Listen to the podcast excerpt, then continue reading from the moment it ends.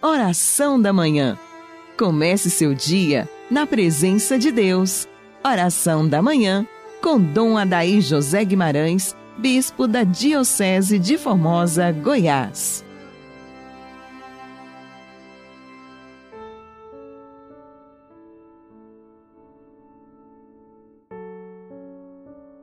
Deus Santo, Deus Forte, Deus Imortal, tende piedade de nós e do mundo inteiro. Ouvinte amigo do programa Oração da Manhã, Deus abençoa você. Abençoa esta emissora que transmite o nosso programa, toda a sua equipe, sua direção. Abençoa os sites que veiculam o nosso programa, as plataformas. Que este amor de Deus que nos une todas as manhãs, através deste pobre programa, nos ajude a olhar para frente e não para trás. Ó Deus, Todo-Poderoso, concedei que, conhecendo a ressurreição do Senhor e a graça que ela nos trouxe, ressuscitemos para uma vida nova pelo amor do vosso Espírito. Por Cristo, nosso Senhor. Amém. Sexta-feira de Páscoa abençoada. Mesmo sendo Páscoa, nós não podemos perder o sentido também da meditação sobre a paixão do Senhor na sexta-feira, um dia de penitência, um dia de sacrifício pelo perdão dos nossos pecados e dos pecados do mundo inteiro. A sexta-feira nos convida a olhar para o Cristo misericordioso que precisa alcançar esta humanidade inteira com seu olhar de bondade. O mundo está muito cinzento, perdeu a sua transparência, está opaco por causa do pecado da humanidade. A própria pandemia, ela vem trazendo consigo toda uma frieza espiritual, uma dificuldade espiritual para tantas pessoas. Eu fico impressionado de pessoas católicas que estão desde o ano passado sem ir à missa sem participar da Eucaristia, com medo, vá à missa com todos os cuidados. Igreja não é lugar que contamina as pessoas. Tire isso da sua cabeça. Nossas igrejas estão muito bem arejadas, muito bem organizadas. Nossas paróquias estão com cuidado além daquilo que é exigido. Eu fico impressionado com a disciplina do nosso povo, com a orientação dos nossos padres, tão amados, tão queridos, que organizam as nossas paróquias. Você não precisa ficar fechado, com medo. Vá com todo cuidado, com todo distanciamento e receba Jesus. Não é possível que nós fiquemos enclausurados no medo sem esta participação no mistério eucarístico de Cristo. A pandemia, repito, ela só vai ceder quando o mundo orar, quando o mundo deixar de besteira. Em todos os lugares do mundo, o vírus tomou uma feição política de disputas, de aproveitamentos, sem falar da corrupção que está por trás de tudo isso, das pessoas que aproveitam desta situação sanitária para ganhar dinheiro, para se corromper, para desviar dinheiro. Olha, estas pessoas poderão esconder da justiça nossa que é tão falha, mas não escaparão ao juízo de Deus. Quem vai julgar os corruptos e aqueles que promovem as misérias nesse tempo de pandemia são os pobres, os sofridos, aos quais o Estado sonegou o cuidado por causa da irresponsabilidade de alguns que não têm amor aos pobres.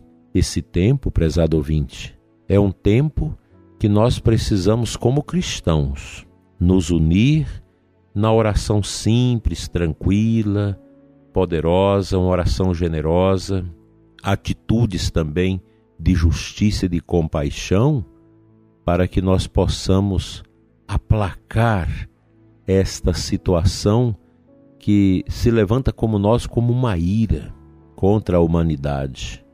Deus não mandou a pandemia, mas Deus está permitindo a provação da humanidade através desta crise sanitária.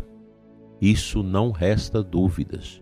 O Papa Francisco já tem várias vezes dito que a humanidade precisa, depois desta pandemia, ter consciência de que é necessário ser melhor. Nós precisamos ser melhores.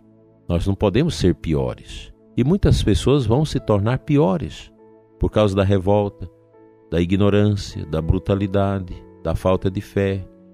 Então, esse negócio de ficar com as igrejas fechadas, sem adoração, sem missa, isso não existe. Nós temos responsabilidade, isso não é negacionismo, não é nada disso. A igreja tem o direito de fazer acontecer o culto, a oração, com toda a responsabilidade, porque a oração está para a nossa alma como remédio para a nossa saúde. Nós não podemos ficar sem a oração. Não uma oração longe, o cristianismo não é uma religião da distância. O Papa já falou isso. Nós precisamos da proximidade, nós precisamos da missa, do culto.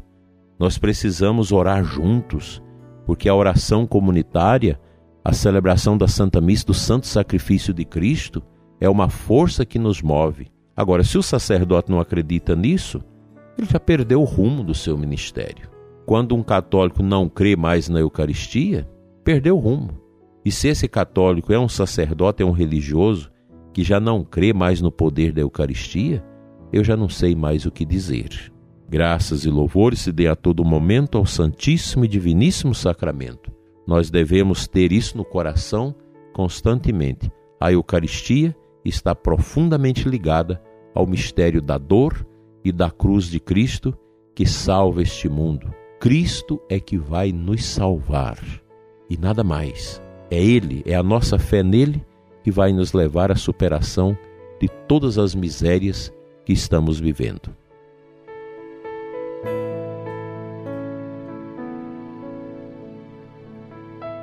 O Evangelho de hoje continuamos no capítulo 6 de João 52 59, texto maravilhoso, esse texto do pão da vida, e vale a pena a gente meditar sobre ele. Quem come a minha carne e bebe meu sangue permanece em mim eu nele.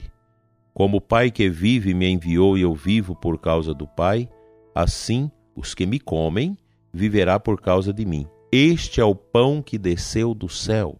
Não é como aquele que vossos pais comeram. Eles morreram. Aquele que come este pão viverá para sempre. Assim falou Jesus, ensinando na sinagoga em Cafarnaum. Cafarnaum é um lugar muito bonito ali ao lado do lago de Tiberíades. É a região onde Jesus andou muito, onde ele realizou grandes milagres, grandes portentos. E hoje nós escutamos esta palavra que nos mostra o Cristo Eucarístico, Cristo Pão, o Cristo da dor. Comungar a Eucaristia é comungar o mistério redentor de Jesus. Nós somos cristãos e nós precisamos de fé e uma fé em ação.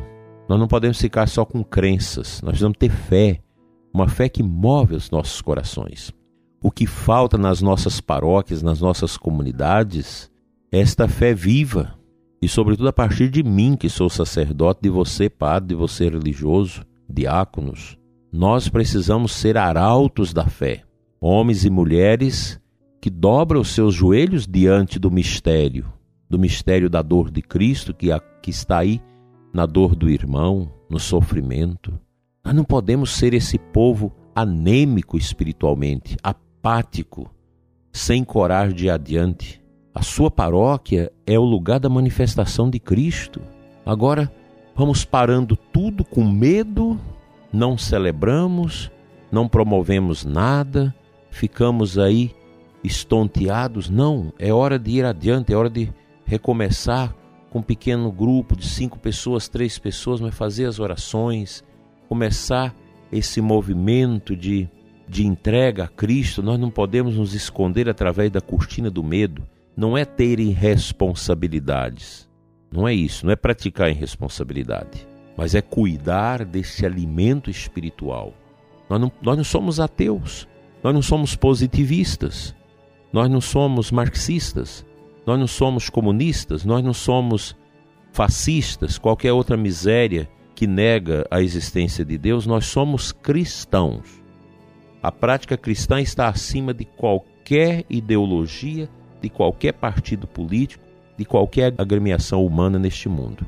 A nossa fé é um gáudio, é uma alegria, é um dardo, é uma espada muito mais forte do que nós imaginamos. Sem esta união em oração, sem esse voltar para Deus, fica muito mais difícil a ciência lograr êxito no combate à pandemia.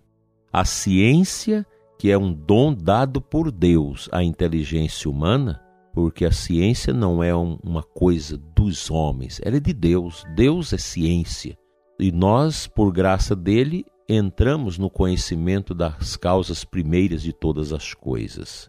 Mas a ciência, sem o amparo intercessor da oração e da espiritualidade, ela se torna miúda, nanica e não dá conta de resolver as coisas. Vamos parar com a murmuração, com esta falsa crença que muita gente tem. Vamos partir para a fé verdadeira.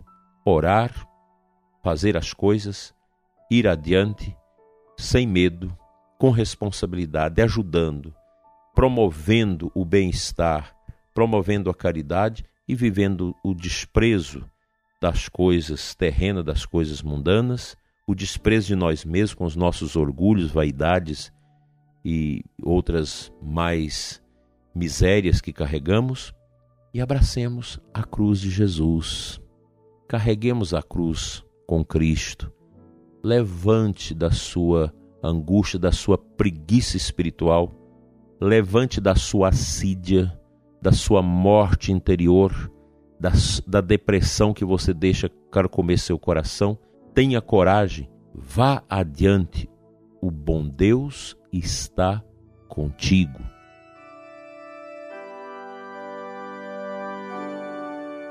Pai Santo, livra-nos da anemia espiritual, livra-nos da fraqueza na fé toca o coração do sacerdote medroso, do sacerdote que está escondendo atrás do seu orgulho, da sua angústia, sem a coragem de atirar-se na missão. Abençoa os sacerdotes que têm ido além daquilo que é das suas próprias forças, para que não desistam. Abençoa, Senhor, os sacerdotes, os religiosos, nossas lideranças que estão nas UTIs se recuperando desta peste. Cura, Senhor, todos nós. Cura-nos do orgulho, da prepotência e de todas as misérias e nos dê a graça do amor, da justiça, da solidariedade e do grande voltar a si, ó Deus de amor e de poder. Amém.